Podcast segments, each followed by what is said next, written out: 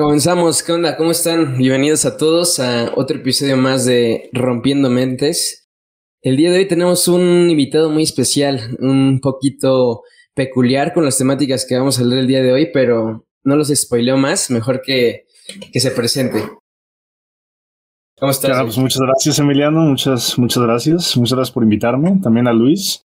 Eh, pues es una hora, ¿no? Honestamente, ya en cuanto a pues, varios invitados, yo conocí a un par de, de los que han venido y que invitaran a se me hizo pues bastante, bastante curioso para empezar.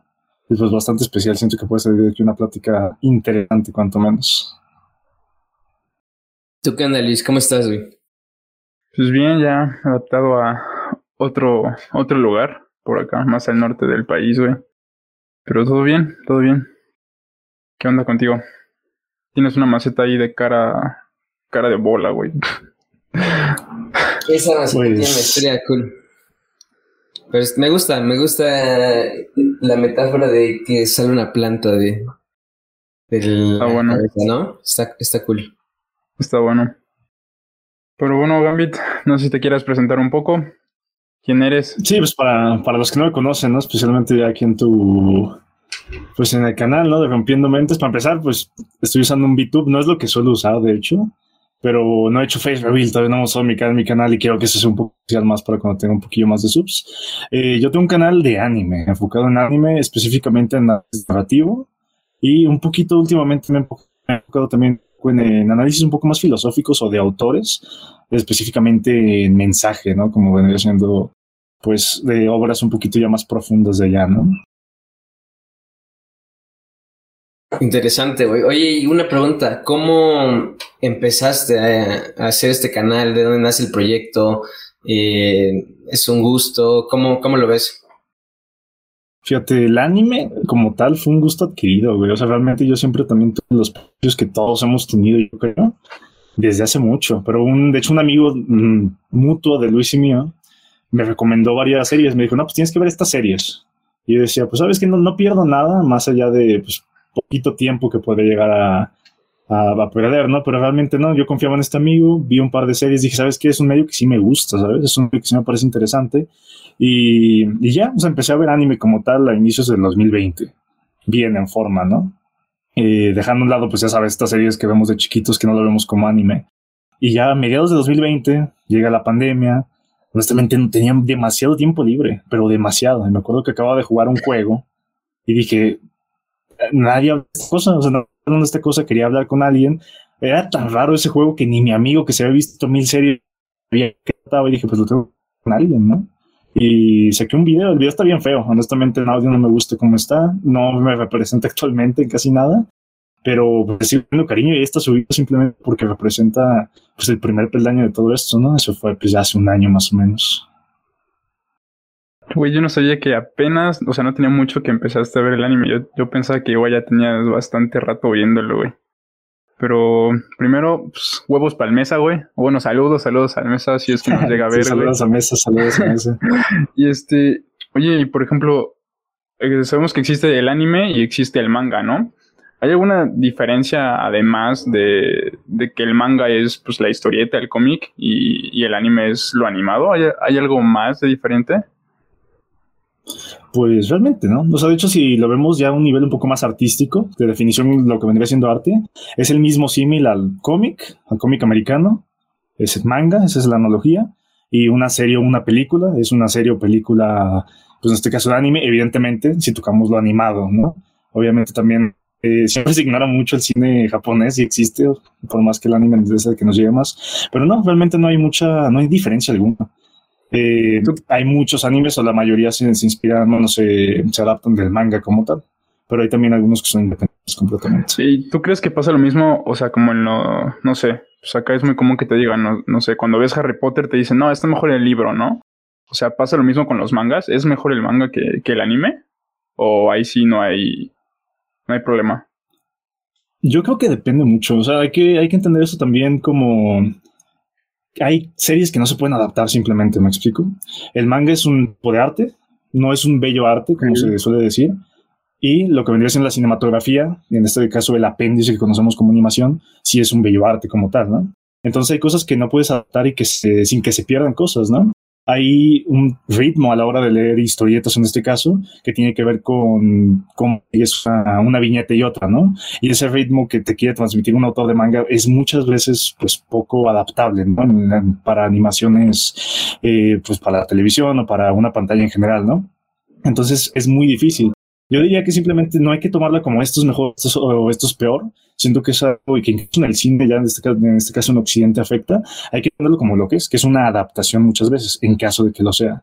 En caso de que no, pues simplemente hay, hay que, pues es independiente, ¿no? Completamente.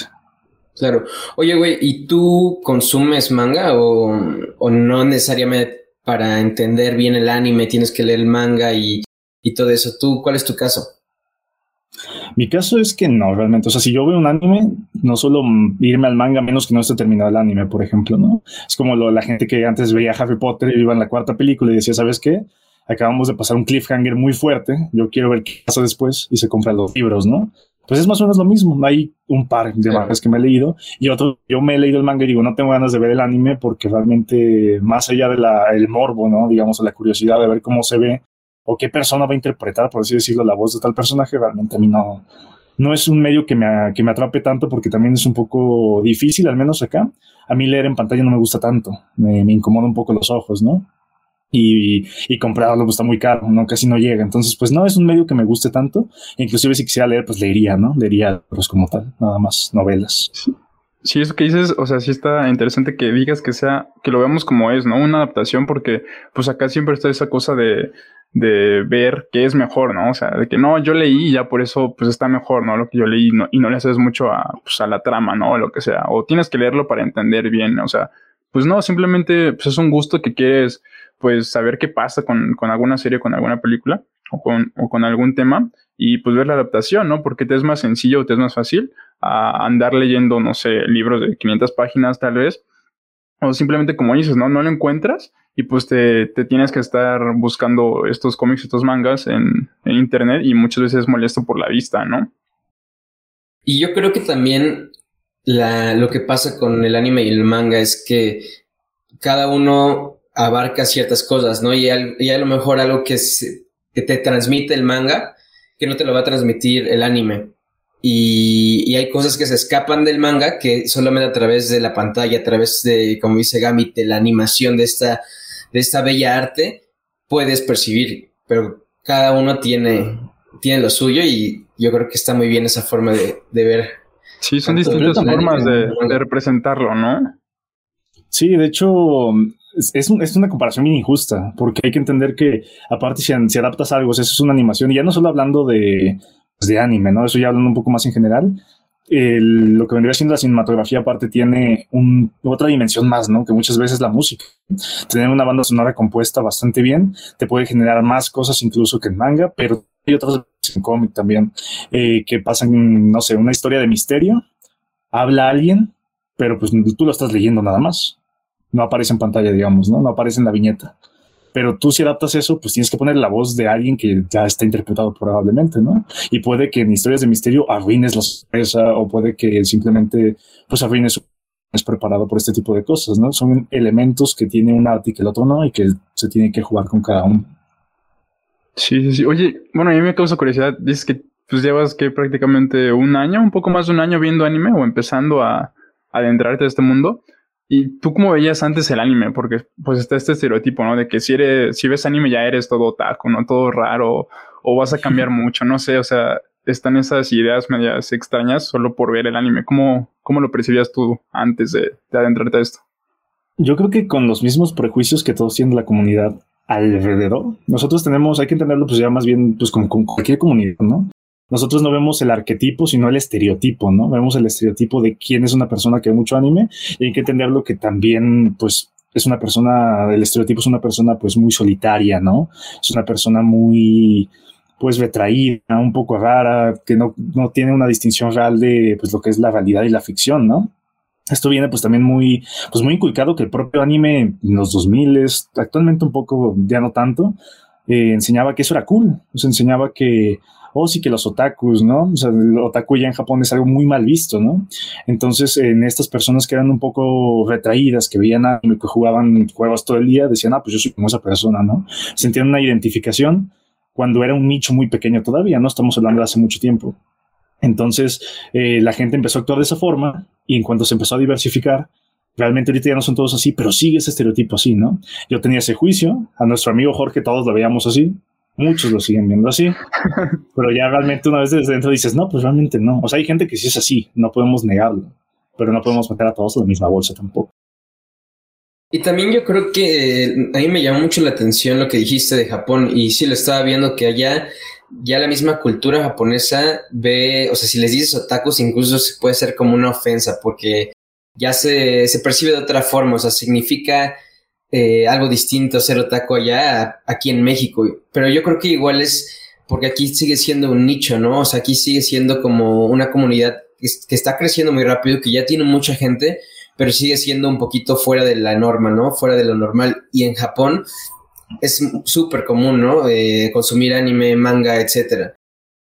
Yo creo que algo por ahí va, ¿no?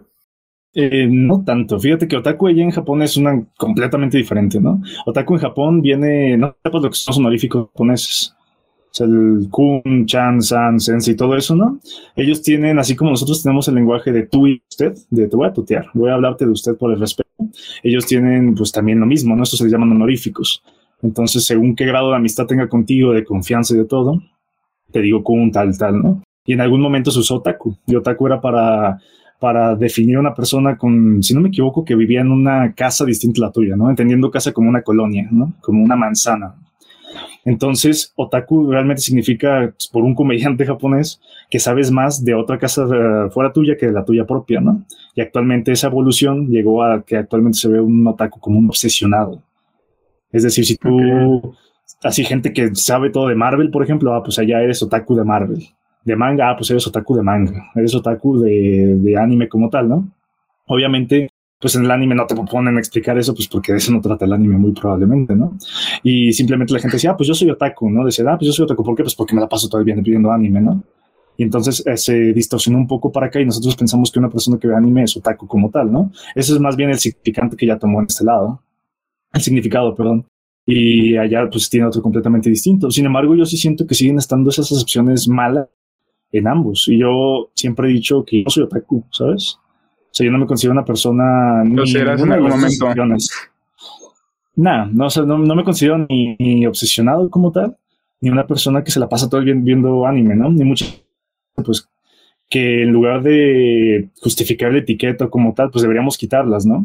Pero realmente, pues mi, mi canal no lo va a escuchar nadie fuera de la comunidad.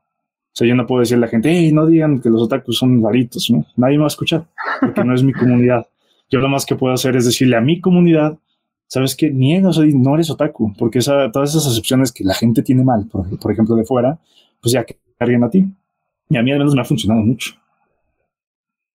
Sí, oye, ¿y cómo ves ahora el anime? Por ejemplo, yo apenas he empezado a ver un poco más de esto. Igual le debo a, a Mesa terminar de Shinjeki no Kyojin. Me falta la última temporada que salió. Este, pero, o sea, viendo ya un poco los animes, o sea, ya no solo como caricaturas, creo que tienen muchas veces un trasfondo bastante interesante que, que nos, que hace que dejes de verlo solo como una caricatura, vaya, porque toca a veces temas muy sensibles, muy profundos muchas veces, que, pues no sé, creo que también esa es una chispa que, que tiene el anime, ¿no? Que tal vez no se encuentra mucho en otras series. ¿Tú cómo lo ves ahora? Pues realmente no tanto. No sé, siento que eh, más bien tenemos, estamos sobreexpuestos a entender eso. O sea, estamos muy sobreexpuestos a que no, el anime tiene historias muy sensibles, tiene tal, tal, tal, ¿no? Pero la realidad es que, al menos aquí en Occidente y especialmente también las obras de, pues todas las que vienen del cómic franco-belga, Persepolis, tal, son películas y series que también toman así animadas que tocan temas muy serios, ¿no? Eh, Persepolis trata de una de una niña en una persecución pues religiosa, en este caso también del sistema ya en, Tierra Santa, ¿no? De cómo se vive. Pues Mouse, por ejemplo, también es un cómic que después se adaptó y trata, es una analogía del, nazismo en este caso, del holocausto con gatos y ratones. Sí temas sensibles, nada más que yo siento que no se les da el foco suficiente muchas veces o simplemente se ha sobreestimado un poco también a, pues, al medio japonés, porque ya una vez nos ponemos a andar en, en, por ejemplo, las 200 series que han salido este año, el ¿qué te gusta? Pues no sé, un 80% es genérico, el 80% es un poco dudoso, digámoslo así. Ok. O sea, tú dirías que, bueno, no sé, yo creo que tal vez como hay mucho de mucho en Japón, o sea, hay mucho anime de muchos temas, tal vez es más fácil encontrarlo. O tal vez también es muy fácil perderte, ¿no? En, en animes, pues tal vez irrelevantes, ¿no? Que por mero entretenimiento, ¿no? Sí, pues sí, hay algo, hay algo muy curioso. Yo, yo esto se lo adjudico mucho también a, a, los cómics como tal, que es más o menos de donde se han, como he dicho, adaptado mucha parte de, pues en Europa principalmente y en Japón, ¿no? Hay un, pues los tres pilares del cómic, para los que no sepan, pues son Japón actualmente, eh, lo que les digo de franco-belga y la, la casa americana, ¿no? Que ya sabemos Marvel, de DC, todos estos, ¿no? Vértigo. Eh, y si nos damos cuenta en sus métodos de producción, nos dice mucho cómo ven el arte cada uno. En Japón, eh, literalmente, cuando tú te compras un, es un librito con muchos cómics, te viene una tarjetita que dice, dinos cuál quieres que saquemos así ya que no salga en la revista. Para generar presión, o sea, para que la gente diga, pues yo no quiero ver este. Entonces, esto lo que hace es que en Japón digan, te vamos a mostrar 10 animes, 10 mangas nada más, pero van a ser los 10 mejores. Y en en Europa, en todo lo contrario, ¿no? Es, nada más hay uno o dos, casi casi, una publicación, te lo venden como si fuera un libro y está muy respetado, ¿no? Y en América todo lo contrario, es una sobreproducción así de vamos a sacar, te lo vamos a vender para empezar en grapitas, ¿no? Que son así como de 20 páginas muy delgaditas para que nos compres mucho, ¿no? Y eso yo creo que nos me habla mucho de cómo ven el arte y cómo cómo tienen que trabajar los artistas contra este sistema, ¿no? En América ellos ven el arte como algo para producir, ¿no? Como algo que les va a dar algo muy redituable, ¿no? Reditúan el arte como tal. En Japón lo ven redituable, pero quieren una excelencia máxima, ¿no? Y en, en Europa se ve pues como algo más, pues digamos eso, como, como lo que debería ser, ¿no? Algo, una otra, otra forma de expresarse. Entonces esto es lo único que hace, que resulte como tal, que en Japón específicamente lo que estamos hablando, haya unas ganas de todos los artistas de destacar. O sea, yo creo que cuando pregunto qué es lo que hace diferente al anime o al manga de cualquier otro medio, los artistas buscan en todos los aspectos destacar del resto, ¿no? Hay una sobrecompetitividad. no podemos decir que sea sano porque no lo es, pero tú ves que todas las tendencias y modas que hay al respecto del anime y del manga son al respecto de eso, de no, pues vamos a destacar, tenemos que sacar un tema porque esto ya está sobreexplotado. Ah, pues vamos a hablar de tal cosa entonces, hay veces, muchas veces en las que el anime hace cosas muy buenas y otras en las que saca cosas bizarrísimas que dices, no sé por qué está esto. Oye, y, súper interesante esta comparación que haces con los tres tipos de arte. Pero, ¿qué pasa cuando agarras una pieza de anime, eh, por ejemplo, el de Net Note, que es el caso más famoso y más común, y lo llevas a Estados Unidos, ¿no? Lo que pasó con la película. ¿Cuál es tu opinión al respecto? Y ¿Qué lectura le das a ese fenómeno? Mm, es que fíjate, normalmente todas las obras que se hacen de vamos a sacar un anime en live action, no hecho por japoneses, es nada más para sacar dinero. Hay que entenderlo así. Y ojo, yo no creo que esto sea algo exclusivo, de Occidente, ¿no? En Japón también pasa que se voy a sacar esta película es 100% innecesaria. Por ejemplo, un anime, pero es nada más para ganar dinero, es nada más para fondearnos en lo que sacamos otra película, pues la que queríamos, ¿no? Tal vez lo usen como fondo de inversión. Eso sí, yo veo una diferencia pues radical en que una simplemente es para ganar dinero y otra es para fondearse. Una es, pues los dos puede que estén mal como tal, si lo vemos de una forma pues muy purista, ¿no? De que el arte no va de eso. Pero, o sea, no debería sacar arte por sacarlo, ¿vale? Pero la realidad es que en uno sí lo vemos como que el fin de unos es el dinero y el fin de los otros es el arte también por más que el medio también se esté dañando un poquillo, perjudicando algunas obras por medio, ¿no?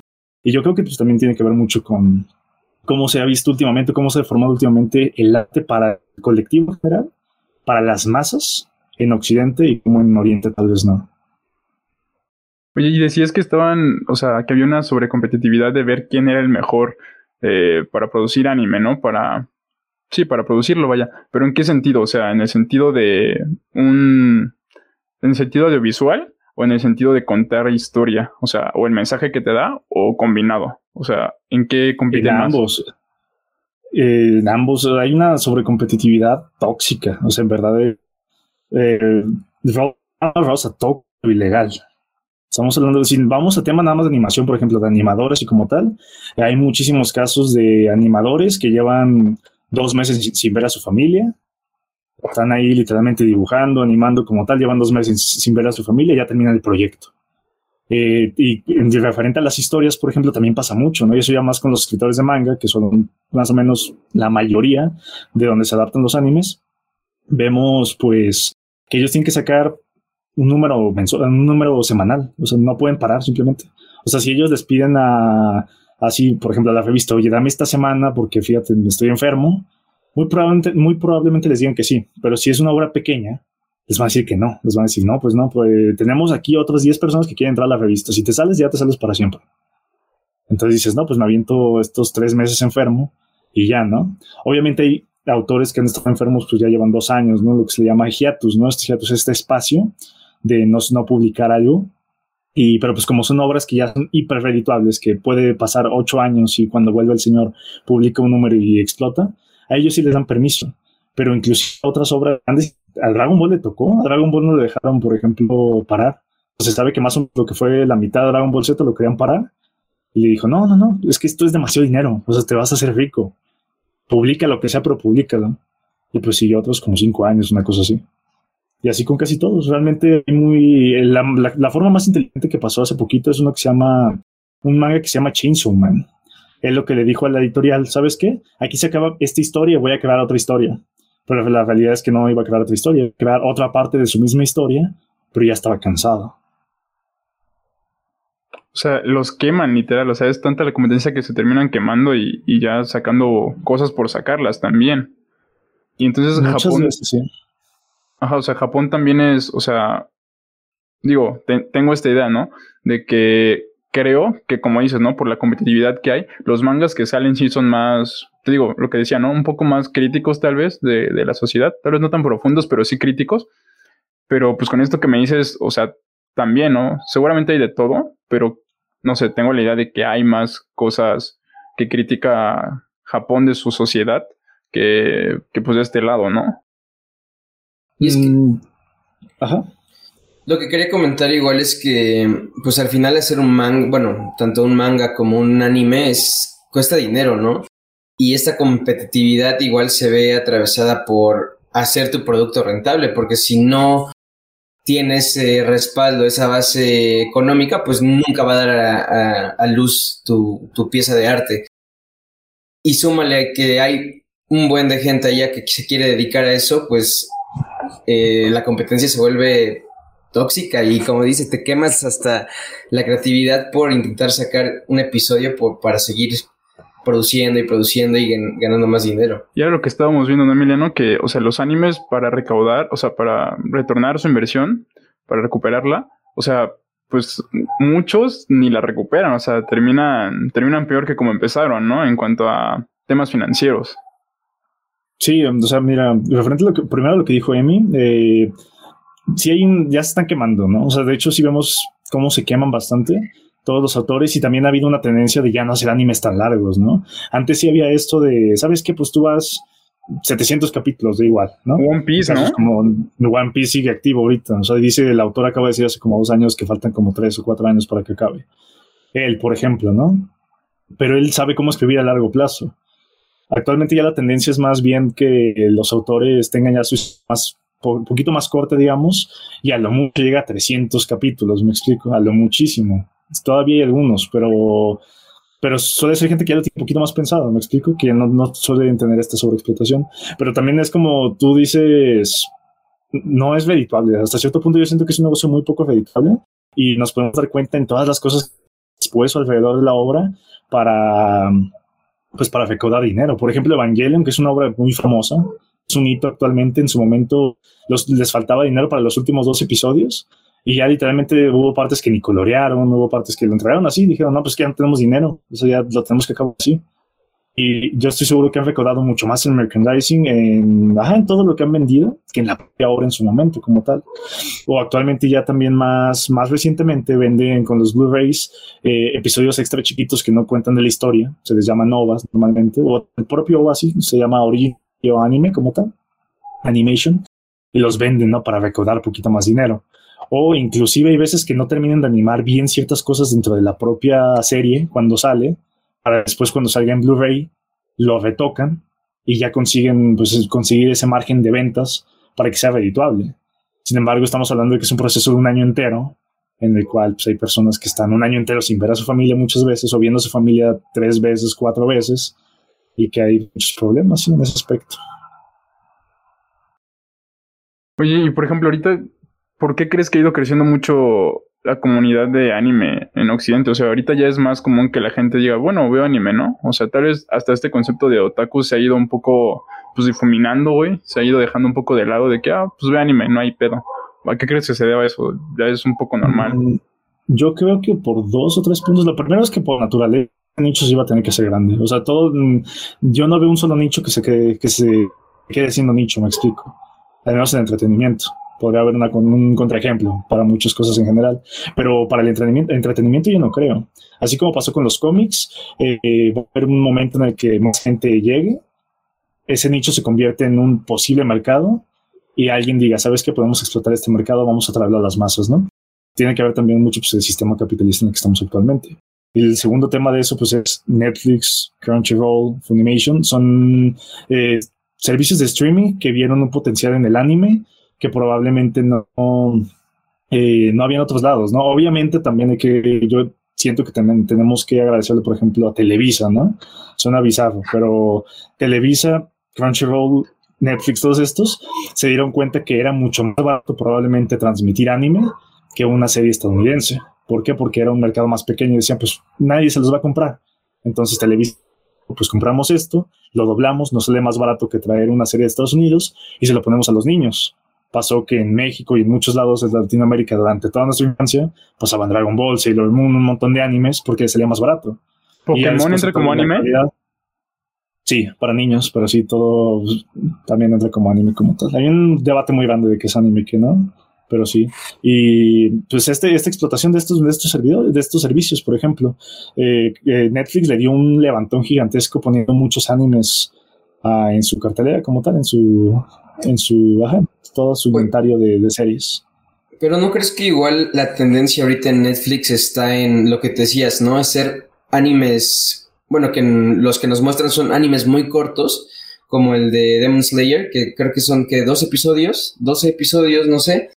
Y así como la tendencia igual lleva para eso, porque creo que el consumidor de anime en Netflix es lo que está premiando, por así decirlo, ¿no? ¿Tú qué opinas? es un poco raro. O sea, honestamente, yo creo que de los pocos animes que han salido en Netflix buenos es Devilman Baby. Y ese salió de un señor que está loquito, ¿no? Estamos, el autor de eso, bueno, más bien el director, se llama Masaki Yuasa. Es un señor que literalmente es un contreras, o sea, le gusta contradecir a todo lo que le digan. Entonces él le, ofreció el trabajo de Devilman Baby, que son 10 episodios, para Netflix y dijo, ah, pues está bien. Y pues lo tomó nada más como eso, ¿no? Pero realmente si tomamos el resto son obras que licencian, que piensan que van a funcionar acá. Por ejemplo, eh, Dead Note, ¿no? Dead Note, no sé si ya lo quitaron, en algún momento lo quitaron, sí creo que lo volvieron a poner. Evangelion, Evangelion también. Muchas obras que meten suelen ser, o porque ya saben que triunfaron aquí, Naruto, por ejemplo, ya se sabía que Cartoon Network estaba ganando mucho dinero y dijeron, ¿sabes qué? Pues lo quitamos y nos ganamos ese dinero nosotros. U otras cosas, realmente obras exclusivas de Netflix de animación japonesa. No veo, pero sí, la tendencia también a muchas, eh, ¿cómo decirlo? Con muchas pinzas, ¿no? Porque no me gustaría generalizar, eh, es adaptarlo un poco a como es acá. En este caso, no les vamos a meter 800 mil episodios de un, anime nuevo, porque muy probablemente ya no lo lean o lo vean, porque los propios japoneses tampoco lo hacen, ¿no? Es una evolución natural que ha dado también en medio. Oye. No, no, lo que quería igual comentar es este que que siento que igual ahorita la tendencia o muchas personas están consumiendo anime por el hecho de que está como de moda, ahorita es como, como por decirlo, por subirse al tren del mame, ¿no? Pero em, al final no sé si lo hacen en verdad por apreciar la, la, pieza cultural o a lo mejor primero van simplemente por, su, por la moda y ya después se enamoran. Eh, ¿Tú qué opinas de esto? ¿Crees que sí está pasando o, o por ejemplo, no es, no es, coincidencia que la comunidad ahorita que consume anime está creciendo, ¿no? Y se debe mucho a las plataformas Netflix que te ponen el acceso al anime a, a dos clics. Pero lo hacen por subirse esta moda o en verdad porque les guste o busquen algo más. ¿Sí crees que solo sea algo pasajero esto de, del alza en el anime? Eh, yo creo que va a ser como todos los nichos. Va a dar un alza y va a llegar a un punto en el que se quede constante o que vaya llegando gente. Mira, hay que entender esto. Esto tiene que ver mucho resentimiento, mucho con tema de, de comunidades y de jerarquías, inclusive entre las propias comunidades. Eh, en su momento, ya no solo hablando de anime, entonces voy a hablar de cómics, de Star Wars, de Star Trek, de inclusive Harry Potter en su momento. Hay gente que cuando dice, no, es, no es natural, pero es muy común, de a esa persona le gusta algo diferente que a todo el resto, es raro. Puede que en el buen sentido o en el mal sentido, pero casi siempre es en el mal sentido, ¿no? De esa persona es rara. Entonces, cuando una persona se le ve así o es tildada o es tachada como tal, suele buscar una comunidad en otro lado. Dice, pues no voy a estar aquí donde me estén chingue y chingue, me explico. Suelen irse con gente que también ve ese tipo de cosas. También pasa con el K-pop. Entonces, yo sí siento que em, tiene que ver con eso, ¿no? De que la gente pues se juntó con así, pues muy poquitos. Poco a poco se empezaron a juntar muchos como les digo, ya se hizo un mercado y llegó para alguien para, producir eso, digamos así, para llegar a las masas, y ya hubo gente que llegó a la moda, ¿no?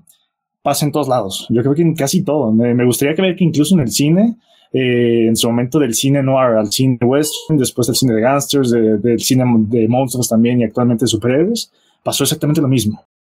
Y yo, mi opinión es que está bien yo sintiendo ese resentimiento de decir, hey, cabrón, o sea, literalmente yo tuve que buscar mi nicho porque tú me estuviste molestando y ahorita resulta que te gusta. Yo entiendo ese resentimiento, pero a mí no me parece que esté mal. O sea, a mí me parece que estaba. Eh, yo siempre lo he dicho, por ejemplo, Star Wars. Lo mejor que le pudo haber pasado a Star Wars es que el llegar a Disney. Mucha gente piensa que el momento que llegó Disney es como de no, porque ya eh, eso representa el cambio de que ya no somos una comunidad chiquita, ya no somos un nicho, ya somos algo explotable, pero las series que han salido de, Star Wars gracias a Disney son innegables. Son innegables. Lo mismo con Marvel, de no, es que lo van a hacer películas del UMC, ve también Disney, y ahorita lo que está pasando con Loki, con WandaVision, con es impresionante. Y lo mismo con el anime. Actualmente todas las producciones que ya están llegando para acá, ya llegamos a un punto en el cual se está haciendo el simulcast, ¿no? El, como decirlo, el streaming simultáneo. O sea, estamos viendo lo mismo que en Japón, o a lo mucho con dos o tres horas de, diferencia, ¿no? Y yo siento que está bien, o sea, porque al final del día, obviamente va a haber gente que nomás se meta por la moda, evidentemente va a estar este evento que les digo, va a haber un conflicto, pero siempre después del conflicto va a haber una calma, y esa calma es donde ya se van a quedar la gente que, ¿sabes qué? Moda, como yo, yo entré en un momento en el que me explotó el anime como tal, pero los que se queden, van, yo creo que se van, van a aportarle mucho a la comunidad como tal y los que no les gusta pues se van a ir. O sea, yo no veo una necesidad así de, de no, de que se vaya, ¿no? Es como, por ejemplo, los del ajedrez, también pasó hace poquito de, no, es que todos les gusta el ajedrez, resulta por gambito de dama, ¿no? Queen's Gambit. Al final del día, lo que pasa es que a ti que te gusta el ajedrez, ya tienes a más gente con quien jugar. Ya tienes literalmente un mercado más grande, y ahorita se venden mucho más, eh, mucho más barato incluso también tableros de ajedrez hay más gente en servidores y todo, me explico, creció tu comunidad y eso ya hace que todo mejore al final del día. Yo opino que no está mal. Ah, oye, y por ejemplo, ¿tú crees que, o sea, con toda esta competitividad que hay, que ya no solo debe ser en Japón, o sea, los mismos japoneses que hacen anime o manga, seguramente ya no solo sienten la competencia en Japón, ¿no? Sino también, pues, de Occidente, ¿no? ¿Crees que Japón también se está adaptando a esta parte de, de hacer anime para Occidente, en el sentido de que ahora dices que los animes son más cortos, que antes, pues, no sé, como One Piece, que son larguísimos, Naruto, este, pues, no sé, tal le dedicaban más tiempo a eso, o solo lo están haciendo por lo que mencionábamos de que están quemando literal la creatividad de las personas. No, la, la creatividad de las personas. Hay que entender Japón es un país bien especial, me explico, es un país muy ególatra en, muchos aspectos. Eh, yo de lo poco que, he estudiado al respecto de Japón, pues tiene una historia muy, pues muy especialita, muy con pinzas, por más que nos quieran vender de que no, Japón, miren, muy feliz, muy todo, eh, pues tiene ahí su historia turbia. A diferencia de, por ejemplo, Alemania, que ya se disculpó mil veces, que a cualquier museo que vas están pidiendo disculpas. En Japón dicen, nada, nosotros no, no íbamos a Corea, hicimos atrocidades, fue algo necesario para llegar a lo que somos, ¿no? O sea, no se disculpan ni siquiera. Y ya si lo, lo tratamos actualmente, ellos no sienten como que una necesidad de ello. Ellos dicen, no, nosotros para los japoneses, o sea, nosotros hacemos las cosas para el japonés. Inclusive cuando les preguntan a ciertos autores de, no, ¿y esto? Pues ellos man, igual, o sea, yo lo hago para, esto se va a transmitir aquí. Ya si se lo llevan allá y no lo entienden, pues es su culpa. Es porque no son japoneses, ¿no? Nunca es porque se culpa del japonés como tal. Y entonces, no, esto va más bien por el, el mero hecho de que es mucho más fácil que tú, exitoso, que te hagas una buena historia. Ni, ni hablemos de, de, ventas, ¿no? De que hagas una buena historia si es corta, a que es larga.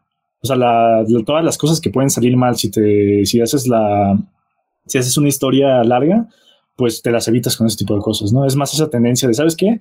Yo tengo esta historia chiquitita, pero es buena. Y ya la, la editorial dice, ah, pues ¿sabes qué? Pues yo quiero historias buenas, más que una historia completamente redituable. A pesar de que hay sus excepciones, claro.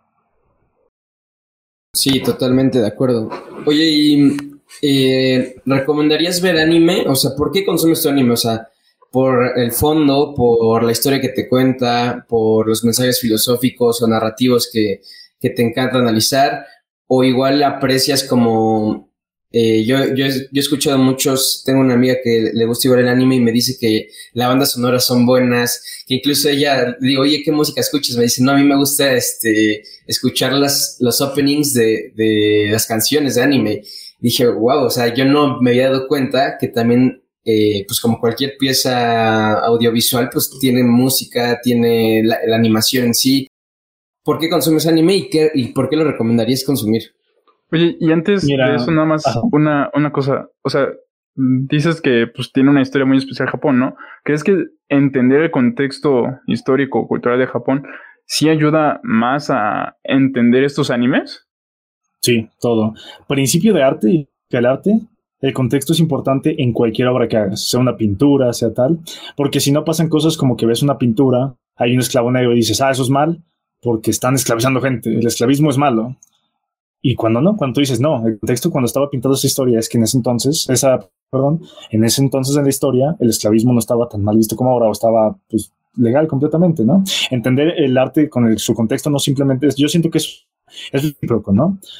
el contexto hacia el arte y el arte hacia el contexto. Entonces, es ok, gracias a esta pintura sabemos que en ese entonces el esclavismo existía. Gracias a las historias que vemos, sabemos cómo era la historia en ese entonces, ¿no? Y, y es un principio del arte completamente. Tú tienes que entender qué estaba pasando en ese momento para entender de toda la obra y gracias a la obra puedes entender muchas veces el contexto en el que se estaba. Y bueno, contestando la pregunta de Emi sobre por qué veo anime, hay que entender que yo no solo veo anime, ¿vale? A mí me parece un poco, me parece un desperdicio el simplemente limitarte a ver un tipo de, de medio. Al mismo tiempo que no, yo no veo anime, yo nada más veo series me parece exactamente lo mismo. Yo muchas veces hago reflejo de este anime con esta película, del padrino, por ejemplo, inclusive, o de esta película con este anime, o de tal, o de tal. A mí me gusta mucho casi todos los artes. El único que no consumo recientemente es el teatro por la pandemia y porque es carísimo. Pero de ahí en más, eh, me gustan las obras de teatro, me gusta leer guiones de teatro, pues sí le tengo que hacer porque no hay tanto dinero para, para ir a verlos.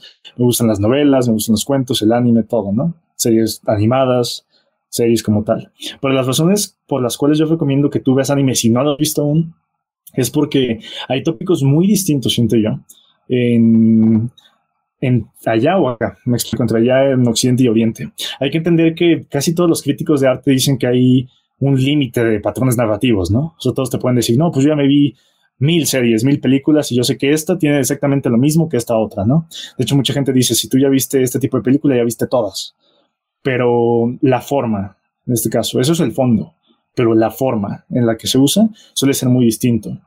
Hay una forma, yo siento que hay una forma muy distinta de ver el arte allá que acá, como les dije, pero también incluso en la vida, ¿no? Entonces tú puedes ver, te sirve mucho el anime para hacer espejo con otros temas que no habías visto. Por ejemplo, hay una película, no me acuerdo cómo se llama, hay un director de Estados Unidos que se llama John Ford, no sé si ya falleció. Él, este ganador del Oscar, en el cine western, por allá en los 50, 60. Él escribió Centauros en el desierto, bueno, dirigió Centauros en el desierto, eso es una, una película gigantesca, ¿no? Él dirigió una película, no me acuerdo cómo se llama, adaptó una película Y otro director que se llama Satoshi Kon adaptó el mismo la misma novela. ¿Me explico? Los dos adaptaron. Uno hizo Tokyo Godfather. John Ford, no me acuerdo qué película animó, qué película dirigió, perdón. Pero si tú las ves, dices, es completamente diferente lo que uno me está tratando de transmitir acá que acá. Son adaptaciones distintas. Sigue siendo el mismo mensaje que la, que la novela tenía, pero la forma que tiene esta, esta persona es, es muy distinta que acá. Evidentemente también tiene que ver, eso podría pasar con casi cualquier director, pero sí hay una tendencia en los directores americanos y una tendencia en los directores japoneses, ¿no? Que tiene que ver con la influencia, ¿no? Aquí la influencia occidental es pues todos que, no, el cine western, eh, vamos a hacer ahora que en lugar de dignificar al protagonista y que sea un héroe, vamos a pasar a que sean villanos. Entonces 20 años después tiene cine, cine de gangsters, por ejemplo. Ves El Padrino y dices, esta persona es mala, ¿no? Cosas así. En cambio, en Japón se tenía mucho en los 50 y 60, mientras acá había vaqueros, allá se tenía el ambiente laboral el ambiente laboral, como era, por ejemplo, o inclusive obras de samuráis, pero muy distintas a lo que tenemos actualmente, inclusive, ¿no? Entonces, yo creo que tiene que ver con eso, ¿no? Vemos las influencias, vemos que hay una diferencia cultural completamente y te anima a simplemente ver más. De hecho, yo creo que en cuanto tú veas anime como tal, si te gusta el cine, si te gustan las series, te vas a diversificar a, pues ahora voy a ver cine italiano, ahora voy a ver cine francés, ahora voy a ver cine turco, ¿no? Que es lo que le pasa a mucha gente. Y yo creo que es como debería ser. No, no, no nos deberíamos limitar a un tipo, a un país o un demográfico.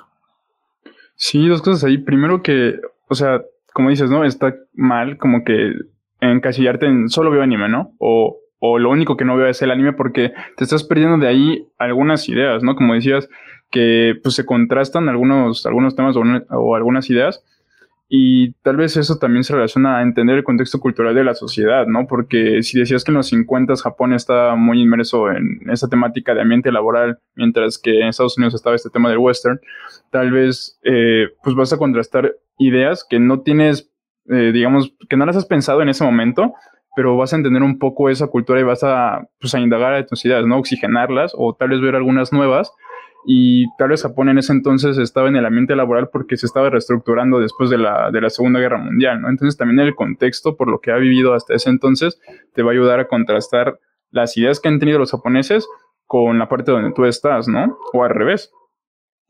Sí, sí, sí. Entonces, como tú dices, como te dije, ¿no? El contexto alimenta a la obra y la obra alimenta el contexto, ¿no? O sea, si, lo, hacemos un análisis ya un poquito más socio de, de las sociedades entonces, hay que entender que el, América estaba en un momento, bueno, Estados Unidos estaba en un momento en el que siempre se ha caracterizado por ser una, ¿cómo decirlo? Una, un país bélico, ¿no? En este caso, que se rige de, ser un país bélico para llegar a otros países y pues ya empezar a crecer de esa forma, ¿no? Eh, pues no decírselo así a tu pueblo no es bonito. Tú le tienes que decir que ser americano es bueno, que ser americano es lindo, que ser americano es ese tipo de cosas, ¿no? Entonces, pues el western era de nosotros dominando a los indios, porque el americano es bueno, ¿no? Me explico el tiene que ver mucho con ese contexto en el que estaban alimentados, ¿no? Ese hiperpatriotismo que había, porque estas personas que estaban dirigiendo los 50 nacieron muy probablemente en los 30. En plena, o sea, les tocó la, guerra mundial completamente, les tocó este patriotismo. Y en Japón completamente, tenían cinco años que los habían bombardeado. Y obviamente pues crecían en un ambiente en el cual también tiene que ver mucho con el tema bélico, pero sí era de, pues necesitamos crecer como sociedad, tú tienes que hacer esto. Yo creo que de hecho la sociedad japonesa sí tiene una toxicidad también pues muy patriarcal también en el aspecto de cómo debe ser, eh, la, cómo deben actuar las personas, ¿no? Yo creo que también lo que te dice mucho cualquier obra japonesa que veas, ellos tienen mucho la idea de tú, actual en la actualidad, ¿no? Hablaría, tú vas a, a salir de la, del bachillerato y tú tienes dos opciones, irte a la universidad o empezar a trabajar. Pero ese medio va a ser para el mismo fin. Tú vas a ser una familia a los 30, vas a tener hijos y vas a hacer que ellos también vayan a la universidad y tengan hijos, tengan hijos, tengan hijos, ¿no? Y esto hace de, si tú no vas a la universidad, vas a trabajar para juntar un montón de patrimonio y cuando tengas mucho dinero, ahora sí a, a una, una, una japonesa en este caso, con una chica, o chico también, ahorita ya está un poquito más, más libre en ese aspecto de Japón, a pesar de que lo quiera negar, eh, y diga, no, pues yo puedo mantener, ¿no? Eso es una pues, muy patriarcal, y que tiene que ver también mucho con que ellos necesitaban crecer muy rápidamente en todos sus conflictos después de muchas bajas. La, época samurai era así también de, en, el, en el Edo, era de, pues vamos a, a, que, generar a los, mejores, los mejores guerreros, ¿no? En este caso, a los mejores samurai. Y era mucho de eso, necesitamos eficiencia en ese aspecto, ¿no? Y eso se ha reflejado hasta este momento. Hay un video de Kira Sensi, así se llama Kira Sensi, es un español, eh, que habla muy bien de eso. Entonces me deberían checar más, más o menos su canal, pues vive ya desde hace años, ¿no? Y habla mucho respecto de esto. Al final el contexto, bueno, sobre todo las condiciones materiales terminan influyendo completamente en lo que, en las ideas, en el anime, en todo lo que se produzca en cualquier región. ¿Y tú que te dedicas de cierta forma o, en tu canal de YouTube a analizar el anime, analizar las narrativas, eh, las cuestiones filosóficas, ¿cuál es el proceso que tienes para hacer este análisis? Ya nos mencionaste ahorita que el contexto es uno de ellos, pero ¿qué otros puntos tienes en cuenta al analizar una pieza de anime? Sí, hay que atacarlo como si fuera una, lo que es, ¿no? Que es cinematografía como tal. Eh, yo en su momento me leí mucho, me leí mucho sobre estética, crítica e historia del arte para entender, porque hay una pregunta fundamental que es, ¿se puede valorar el arte? Para empezar, es, es algo muy importante. Hay que entender, hay subjetividad en el arte, en la crítica del arte sí, pero hay que entender también que debe haber criterios muchas cosas, o que por algo, no sé, que si actualmente se valora de esto, puede ser mejor que esto, es porque hay criterios, ¿no? En este caso, yo al final lo que encontré es que pues, podemos dividirlo en dos, ¿no? En lo que vendría siendo lo meramente audiovisual y lo meramente de narrativa, lo meramente narrativo. Hay que entender la cinematografía como una, digo, una animación, por ejemplo, como una mezcla, un producto de un guion que rebota mucho con el guion teatral que viene del sexto arte, que es la literatura, y la cinematografía, que la cinematografía pues es arte o las técnicas más bien de representar el mundo a través de una cámara. Entonces, en cuanto a lo narrativo, pues tenemos que hablar de la estructura, o que vendría siendo la trama muchas veces, del argumento, de los personajes como tal, cuál es el desarrollo de los personajes, estos arcos de personaje que llegan a tener. Y en cuanto al audiovisual, hay más puntos. Ahí tengo, de hecho, un par de videos donde lo hablo. Y el audiovisual, pues es eh, qué tan coherente es, por ejemplo, eh, lo que nos están mostrando en cámara en cuanto ya sea, pues, si es animación, que sea orgánico en este caso. Entonces, si está haciendo una, una escena de combate, pues que sea orgánica, ¿no? Que sea una pelea, una escena de combate orgánica. Si estás hablando de, por ejemplo, también fotografía, en fotografía, con la pura composición, tú puedes hablar mucho. Hay un lenguaje audiovisual, un lenguaje visual. Entonces tú con la fotografía, la composición, puedes hablar otras cosas, ¿no? Se considera que todo está bien mientras no deforme el mensaje que busca el autor. O mientras lo, lo aumente, ¿no? Le sume al mensaje que quería el autor. Oye, es súper interesante, pero ¿cómo es, cómo le haces tú para hacer tus videos? Por ejemplo, cuando estás viendo un anime, ¿haces apuntes o cómo es este proceso? O sea, ya para plasmar eso que quieres dar a comunicar o, quieres analizar. Ok, eh, ya viendo, suelo ser muy riguroso cuando agarro una serie. Cuando veo una serie no lo suelo hacer. Si es así de trate no analizar nada, porque le quita mucho el chiste. Sea, es como si, como un catador de, vinos, que cada, vino que toma diga, no, esto está bueno, esto está malo, pues qué flojera, ¿no? O sea, yo creo que ellos también tienen ganas de tomar un vino alguna vez simplemente tomándoselo. Pero cuando empiezo a analizar un anime solo para empezar a verlo completo, como una obra en general, para entender lo que te digo, su estructura. Eh, la estructura o trama, como suele llamarse, ¿no? Es estos puntos, estos eh, momentos cronológicos que entendemos como una historia, ¿no? Lo que muchas veces se dice, la historia empieza así, a la mitad pasa esto, al final termina así, no digamos, ¿no? Si lo tomamos con actos, pues introducción, nudo, desenlace. Hay muchas estructuras. La clásica es lo que se conoce como la que hizo Aristóteles, la que vemos en los cuentos de no, pues esta es la introducción, niños, este es el desarrollo, pasa un clímax y llegamos al desenlace. En la introducción se presentan los personajes, en, el desarrollo o en, todo lo que vendría siendo el nudo, se, pues está este conflicto, ¿no? Está este conflicto que se tiene que resolver. En el clímax llega el punto máximo de tensión y en el desenlace se arregla todo a lo que quieras, ¿no? Yo lo que hago es identificar para empezar cuál es la estructura que quiere dar, porque hay, personas que no, sé que no hacen eso, ¿no? Hay gente que dice, no, pues yo no voy a hacer de, de, tres actos, lo voy a hacer de cinco actos. En Japón hay uno que también es de dos actos y medio. Mm, es muy curioso. O sea, tú sí lo ves y dices como que falta algo, pero dices, no, no falta nada. O sea, ya una vez lo ves desde esta estructura, pues es así, ¿no? Una vez veo eso también, hay que entender el argumento. Si eso es la trama, el argumento es cómo llevas la historia de entre punto y punto, ¿no? O sea, cómo llevas de. No puedes hacerlo a saltos gigantescos, ¿no? En teoría. O sea, no puedes hacer así como de. Pasa eso, pasan un montón de cosas y luego pasa esta otra cosa, ¿no? Pues tú tienes que contar todas esas cosas en este argumento, ¿no? Tienes que ver que sea coherente, tal, tal, tal, ¿no? Y en este caso también, en cuanto al desarrollo de personajes, si son personajes redondos, suele decir en qué empezó el personaje y cómo terminó. Y tú dices, ok, este es un arco, por ejemplo, de redención, ¿no? era una persona mala, pero se convirtió en una persona buena y es verosímil para el espectador y todo, ¿me explico? Y en cuanto al audiovisual, eh, me tuve que leer un par de libros de fotografía porque yo no tenía ni idea. Yo decía, bro, esta es una fotografía, yo no entiendo nada. O sea, yo me puedes poner otra completamente que de, entender completamente otra cosa y no la entiendo. Para mí es lo mismo. Y no, una vez entiendes que no, eh, aquí esta fotografía está compuesta para que el foco, o más bien el peso visual, esté en este personaje y no en este. Y resulta que en todos los momentos, por ejemplo, son enemigos, ¿no? El protagonista y el antagonista. En todos los planos en los que están ellos dos siendo enemigos, nunca están en el peso visual juntos, pero cuando se hacen amigos al final, ya por fin, por fin esa tensión que te genera el no verlos juntos en el peso visual ya está junto, ¿no? Ese tipo de cosas yo, tengo, yo los trato de interpretar, hay que entenderlo, ¿no? Es un análisis, es una interpretación de eso y también, por ejemplo, la música, si tiene que ver algo. Hay muchas veces que no, hay muchas veces que yo quiero poner esto y ya. Hay gente que sí le vale madre si lo hace así. Pero en la actualidad, pues no. Hay muchísimos que dicen, no, yo quiero que sea esto por esto.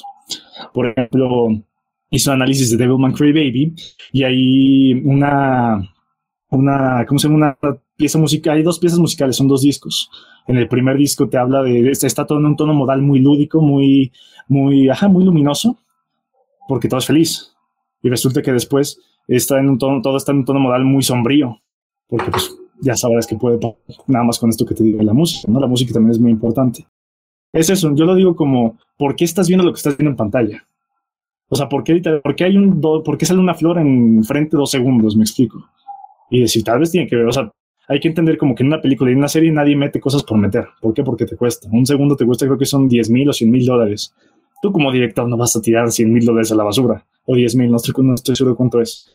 Pero pues no lo vas a hacer. O sea, si vas a meter un píxel ahí, pues ese píxel te cuesta, ¿qué? ¿Dos dólares? Pues no. O sea, hay que entenderlo así, ¿no? Y eso está ahí. Hay que intentar interpretar el por qué. Oye, entonces, bueno, ya sabiendo cómo lo interpretas, ¿qué consideras tu buen anime? O sea, ¿cómo consideras un buen anime bueno o malo? bueno, en tus videos escuché que decías que las historias que más te gustan son las que cuentan historias personales porque son las que te ayudan a comprender mejor a quienes te rodean y comprenderte más a ti. O sea, ¿ese es tu criterio para saber qué anime es bueno o malo? ¿O, en qué te basas para decir? También vi que tienes una como una gráfica o una tablita que te dice, es, este es bueno, este es medio malo, este, pues... Ya, no, no, no, no, tanto, sí. No, sí, no es tanto mi criterio así. Hay que dividir dos cosas muy importantes, lo que es la valoración y lo que es la opinión. A mí me han gustado animes y series que son una porquería, así te lo digo. Yo digo, este anime o esta serie es basura, pero me encanta. O sea, a mí me encanta. Puedes decir, no, te encanta la basura. Pues sí, me encanta, porque si tú dices que es basura, yo también, pero me encanta, ¿no? Y hay series que yo sé que son muy buenas y no me gustan. De hecho, para esto, para dar el, ejemplo más claro de esto, para dar esa distinción primero, siempre me gusta hablar de Amélie, ¿no? Amélie es una película francesa, no me acuerdo de qué año salió. Yo la he visto dos veces. Una, no sabía nada de, de cine, me aburrió, me quería dormir, pero pues estaba con una exnovia y lo tenía que ver porque ella la quería ver pero ella también se aburrió, ¿no? Nos aburrió los dos y decimos, no, pues no sé cómo ganó los premios allá en Francia que ganó. Y ahora que veo, que entiendo el cine un poco más, que ya digo, ok, esto es un tipo de montaje, este tipo de montaje es así, tal, tal, tal. Yo digo, ok, Amelie es una carta de amor a la composición fotográfica, este montaje es así porque es así, esto tal, tal, tal. Y yo puedo decir, como cine está muy bien hecho. ¿Y sabes qué? Aún así me aburrió. Y yo creo que a la mitad de la gente que la vio la aburrió. Yo puedo decir que no me gustó porque me aburrió, ¿me explico? Pero como no puedo negar que es una gran película. Entonces, hay que entender, para empezar, eh, a mí los animes que me gustan son esos, ¿no? Que hacen que me refleje un poco con el protagonista, o los que hablan de esta introspección, pero no necesariamente que me guste hace que sea bueno. Por ende, que no me, tampoco es necesario que, que no me guste, significa que sea malo. Hay que entender eso por primera parte. Esa tablita que tú me dices, yo me acuerdo que la vi, me preguntaron si fue Kubrick o Scorsese le preguntaron, ¿usted cómo cree que, que toma la, academia para los Oscar? Y dice, no sé. Le dijo, no tengo la menor idea. O sea, no sé cómo lo hacen para poner así puntuaciones, pero yo me lo veo así y te lo explico más o menos cómo se está ahorita, ¿no? Escalas de máximos y mínimos. Evidentemente, tú si quieres valorar algo con números, pues tienes que hacerlo así. El máximo es el 10, es la excelencia. De hecho, yo creo, y eso me lo dijo un profesor de matemáticas, a mí me da miedo poner dieces, porque qué tal si este examen mañana me lo entrega un alumno mejor mejor hecho. Ya no solo te hablo de, de escrito, ¿no? Así de está mejor demostrado. Era una, una demostración. Obviamente es una tontería porque, bro, te lo puso bien, me explico. Pero si lo aplicamos a criterios de acá, si es como de qué tal si mañana sale una película mejor que esa, que tú sabes que es mejor que esa, pero ya le pusiste 10 a la otra. Si sabes que es mejor, tú lo máximo que le puedes poner es 10. Entonces tu, tu valoración en teoría en números dice que 10 es igual a 10, pero tus percepciones dicen que es mejor, ¿me explico? Entonces el 10 es mejor un 10 que otro. Ajá, es como pensar que ajá, es como es un, ¿no? es un máximo, estás diciendo que hay un máximo mayor que otro. Entonces no, debería ser mayor o igual en este caso, se cumple la igualdad. Pero si hablamos ya ese, ¿no? La excelencia pues es el 10 y que sea literalmente una porquería que digas esto no es nada, en uno sería el 0 y a partir de ahí se va escalando. Me explico, el 5 pues es regular, no me acuerdo qué era, era suficiente, si no me equivoco. El 6 es suficiente, muy bueno, tal, tal, tal, pero eso lo saqué de una, de una entrevista, no me acuerdo cuál fue, honestamente. Lo saqué hace mucho, yo me acuerdo, tenía un, un screenshot. Y ya respondiendo a la pregunta, yo, la, el criterio que utilizo es el, el fondo expresado desde la forma, sin que necesites de interpretaciones externas para que sea coherente el mensaje que te da. Hay que entender el arte como lo que es. El arte es un, es, es un medio de muchas cosas, de sentimiento, de comunicación, obviamente dependiendo de cuál, ¿no? Pero al menos yo lo que veo como el cine o las historias que tú puedes ver en un cine, la película es un sobre y adentro viene un mensaje. Si tú aplastas todo el sobre y lo haces feo y haces que el mensaje sea ilegible, es una mala película. Es decir, el fondo no está expresado en la forma porque ya se rompió todo, no se mojó, por ejemplo puede haber una película que esté toda, o sea, un sobre que esté todo arrugado, me explico, y me llegues como, bro, o sea, casi casi lo abriste cartero, me explico. Lo ves y el mensaje es lindo. Entonces la forma probablemente no sea la mejor, pero sigue expresando el fondo. Puede que se siga siendo una, una, una buena película, una buena serie, un buen anime, porque ahí sigue estando el mensaje. Obviamente, pues también sería mucho mejor que me llegue en un sobre bonito, en un sobre que digas, no, este sobre es hermoso, ¿me explico? No, lo abro y no se des no, no rompo la hoja cuando lo abro, ¿me explico? Todo ese tipo de cosas, ¿no? Y es lo que yo, yo entiendo como un buen anime en este caso, o una buena serie en general. Eh, si tú me muestras, por ejemplo, le voy a decir así, eh, Star Wars me parece, las primeras, y esto va a ser un poquillo polémico, me parece que está pésima, la forma es pésima, o sea, está pésimamente dirigida, composición feísima, transiciones feísimas, tal, tal, tal, guiones también un poquito malo, me explico. Pero hasta cierto punto la historia es muy buena, o sea, el argumento como tal es bueno. Tal vez la estructura ya, ya no mucho, me explico, pero el mensaje sigue estando ahí de las primeras películas, tal. A pesar de que la forma sea mala, yo podría llegar a decir que es una buena película más o menos, pero que, o una buena historia, me explico, pero que está pésimamente como, como cine, ¿no? Es lo que muchos dicen, ¿no? Pues hay una frase muy curiosa, creo que fue Scorsese, el momento en que George Lucas hizo Star Wars, perdí en director porque se encasilló haciendo ese tipo de películas. Pero es más o menos así como yo veo para valor. Está, está interesante, ¿eh? La verdad, yo, yo que no me considero tan experto, bueno, más bien nada experto y, y no conocía estos criterios, me, me parece muy interesante. Pero también yo lo que te quería preguntar es, Supongo que ya comparece que lees mucho, ¿no? Pero también has leído de otros temas, o sea, por ejemplo, para eh, filosofía, eh, ¿qué, ¿cómo enriqueces tú esos criterios ya más personales, o sea, tus puntos de referencia? ¿Dónde, dónde adquieres toda esta información, además de lo que ya nos compartiste? Novelas, eh, filosofía, no sé. Sí, por ejemplo, la otra vez me estabas comentando que estabas leyendo psicoanálisis o a Freud, no recuerdo. Este, para, para un, video. Para un, para un video, sí. O sea, ¿qué, tanto pues, lees al respecto de otras cosas para complementarlo con, pues, con tus videos, ¿no? Con, con, el análisis que le das, con la interpretación que le das a, a los animes.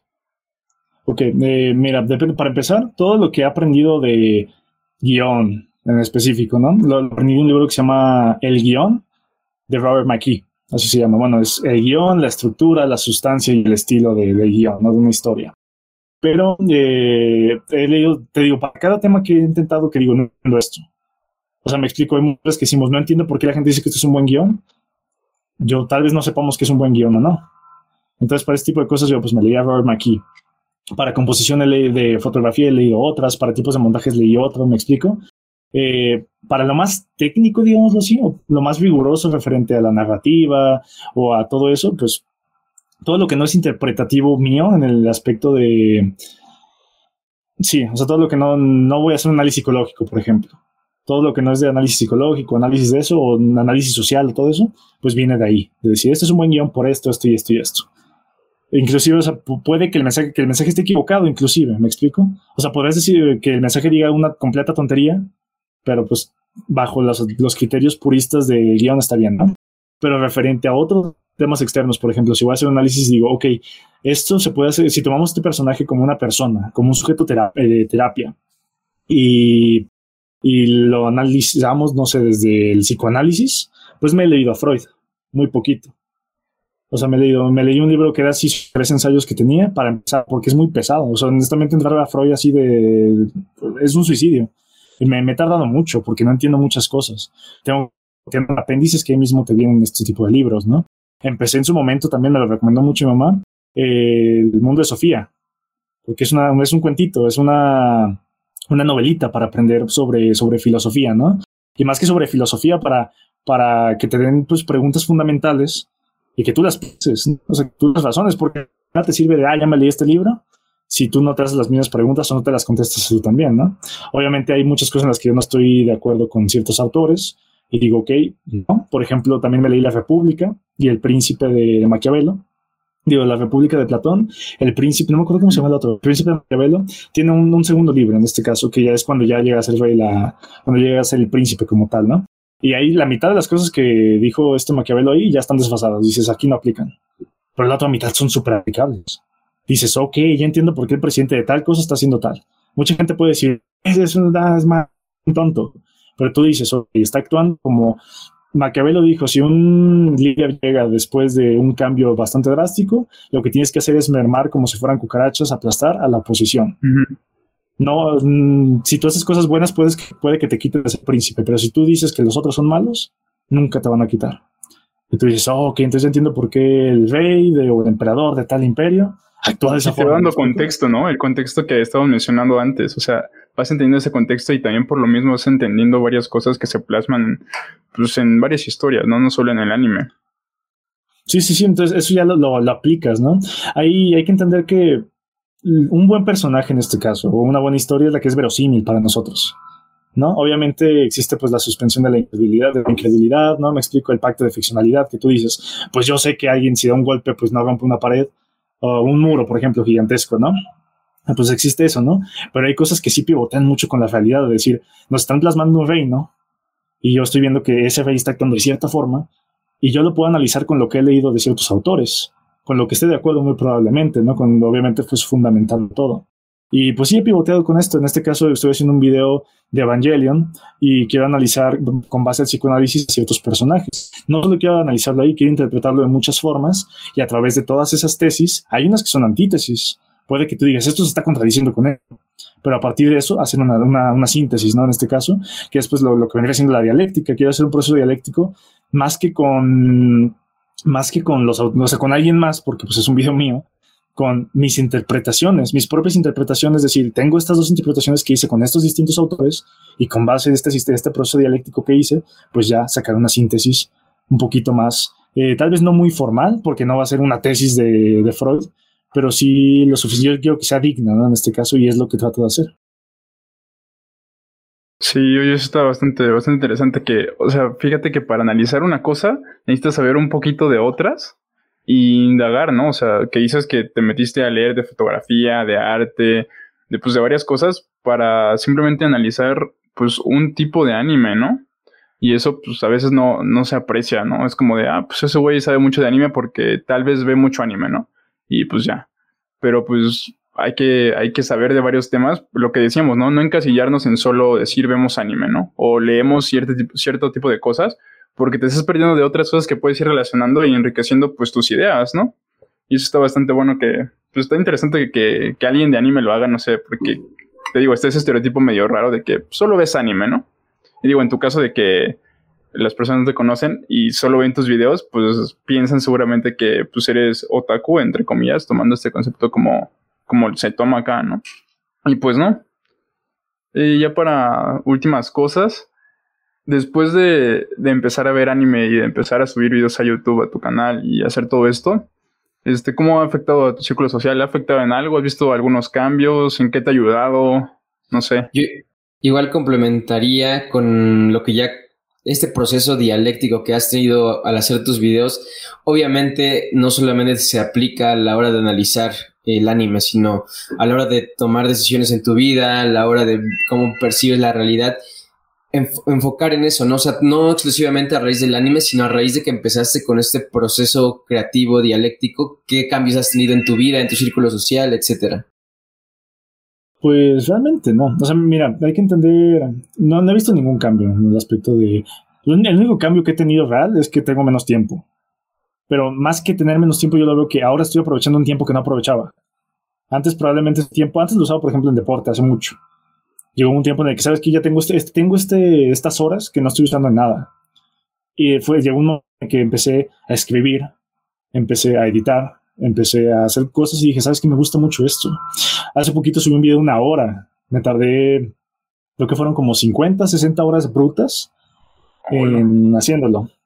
Y me quería morir. O sea, yo me acuerdo que dos días antes, porque o sea, fui muy tonto, subí un tráiler donde ya decía, esta fecha va a salir. Entonces, ya, sí, ya, dos días antes estaba como, mátenme, ¿por qué puse eso? ¿Me explico? Pero una vez que salió el video, me acuerdo que lo puse en estreno para verlo con mi comunidad y la gente le gustó. Eso fue una satisfacción inmensa para mí. ¿Me explico?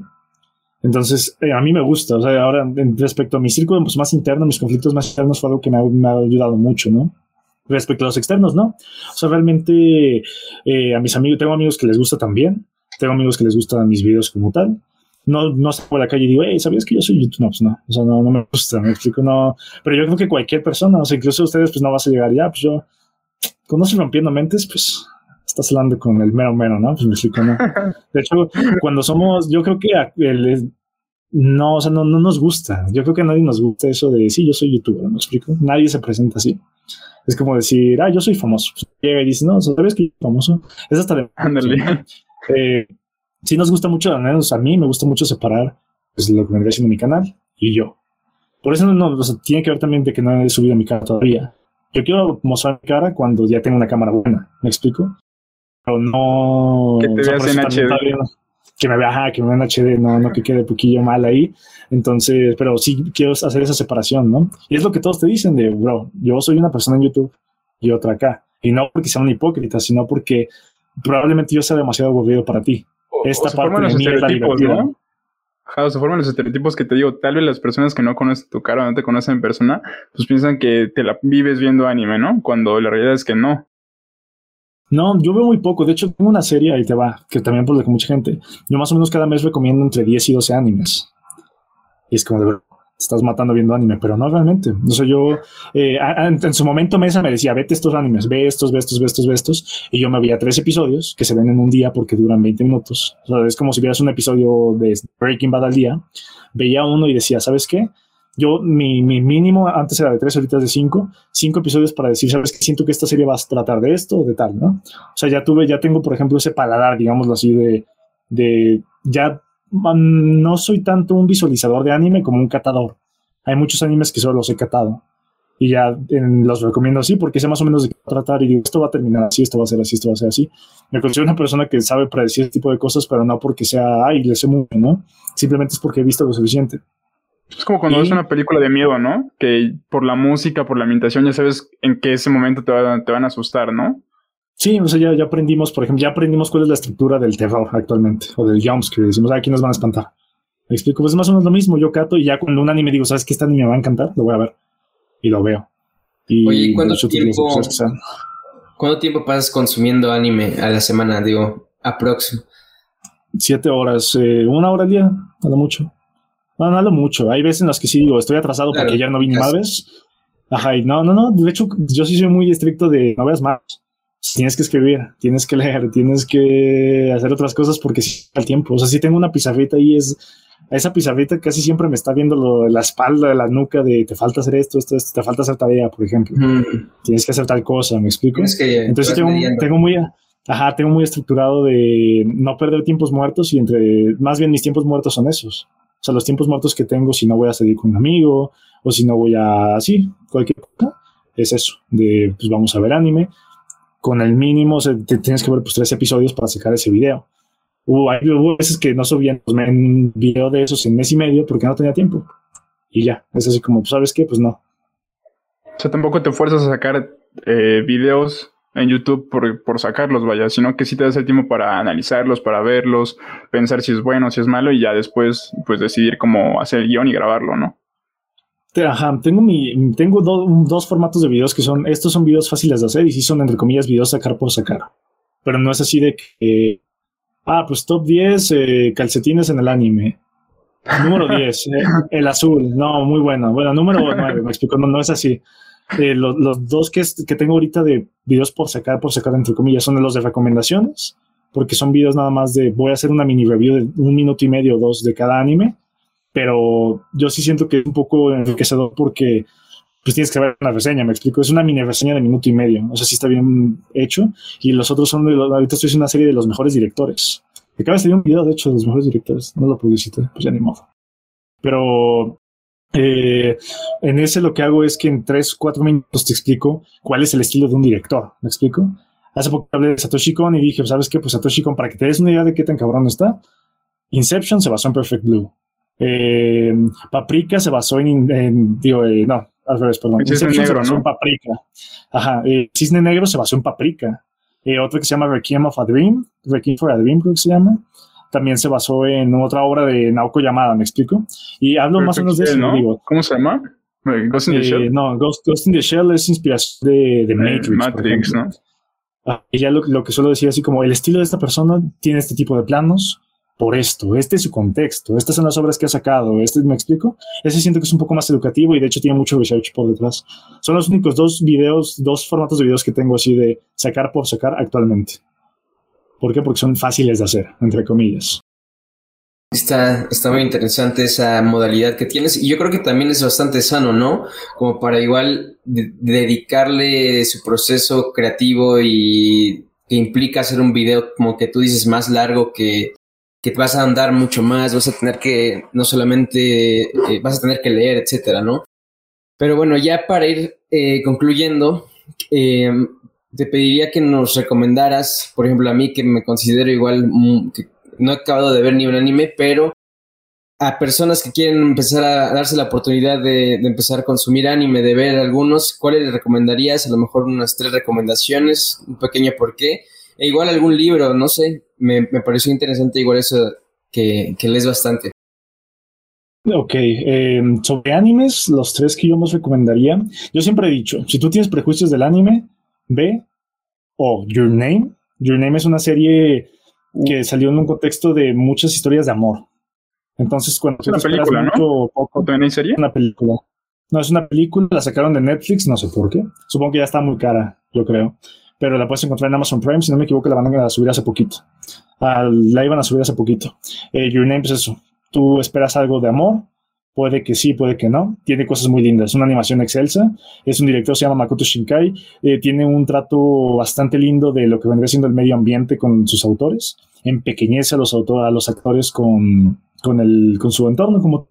Y eso, pues que cuando vencen a cualquier cosa que tengan que vencer, eh, se engrandezca el mensaje, ¿no? Se engrandezca lo que quieren. Por otro lado, Koen no Katachi o A Silent Voice, para mí es la mejor película de anime que he visto, sin lugar a dudas. ¿Cómo se llama? Trato Silent Voice, una voz silenciosa, o en inglés también The Shape of Voice. Eh, Koen no Katachi, si lo quieren buscar. Esa no sé dónde se puede encontrar porque según yo la sacaron de todos lados. Pero Koen no Katachi trata de una niña sorda que cuando va en, en sexto de primaria sufre bullying por su grupo.